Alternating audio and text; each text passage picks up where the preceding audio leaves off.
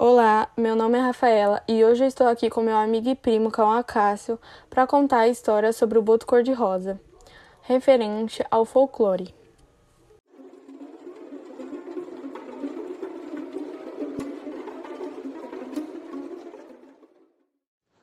Olá, meu nome é Cauã Cássio, tenho 18 anos e sou primo e amigo da Rafaela. Hoje eu vim contar a lenda do boto cor-de-rosa.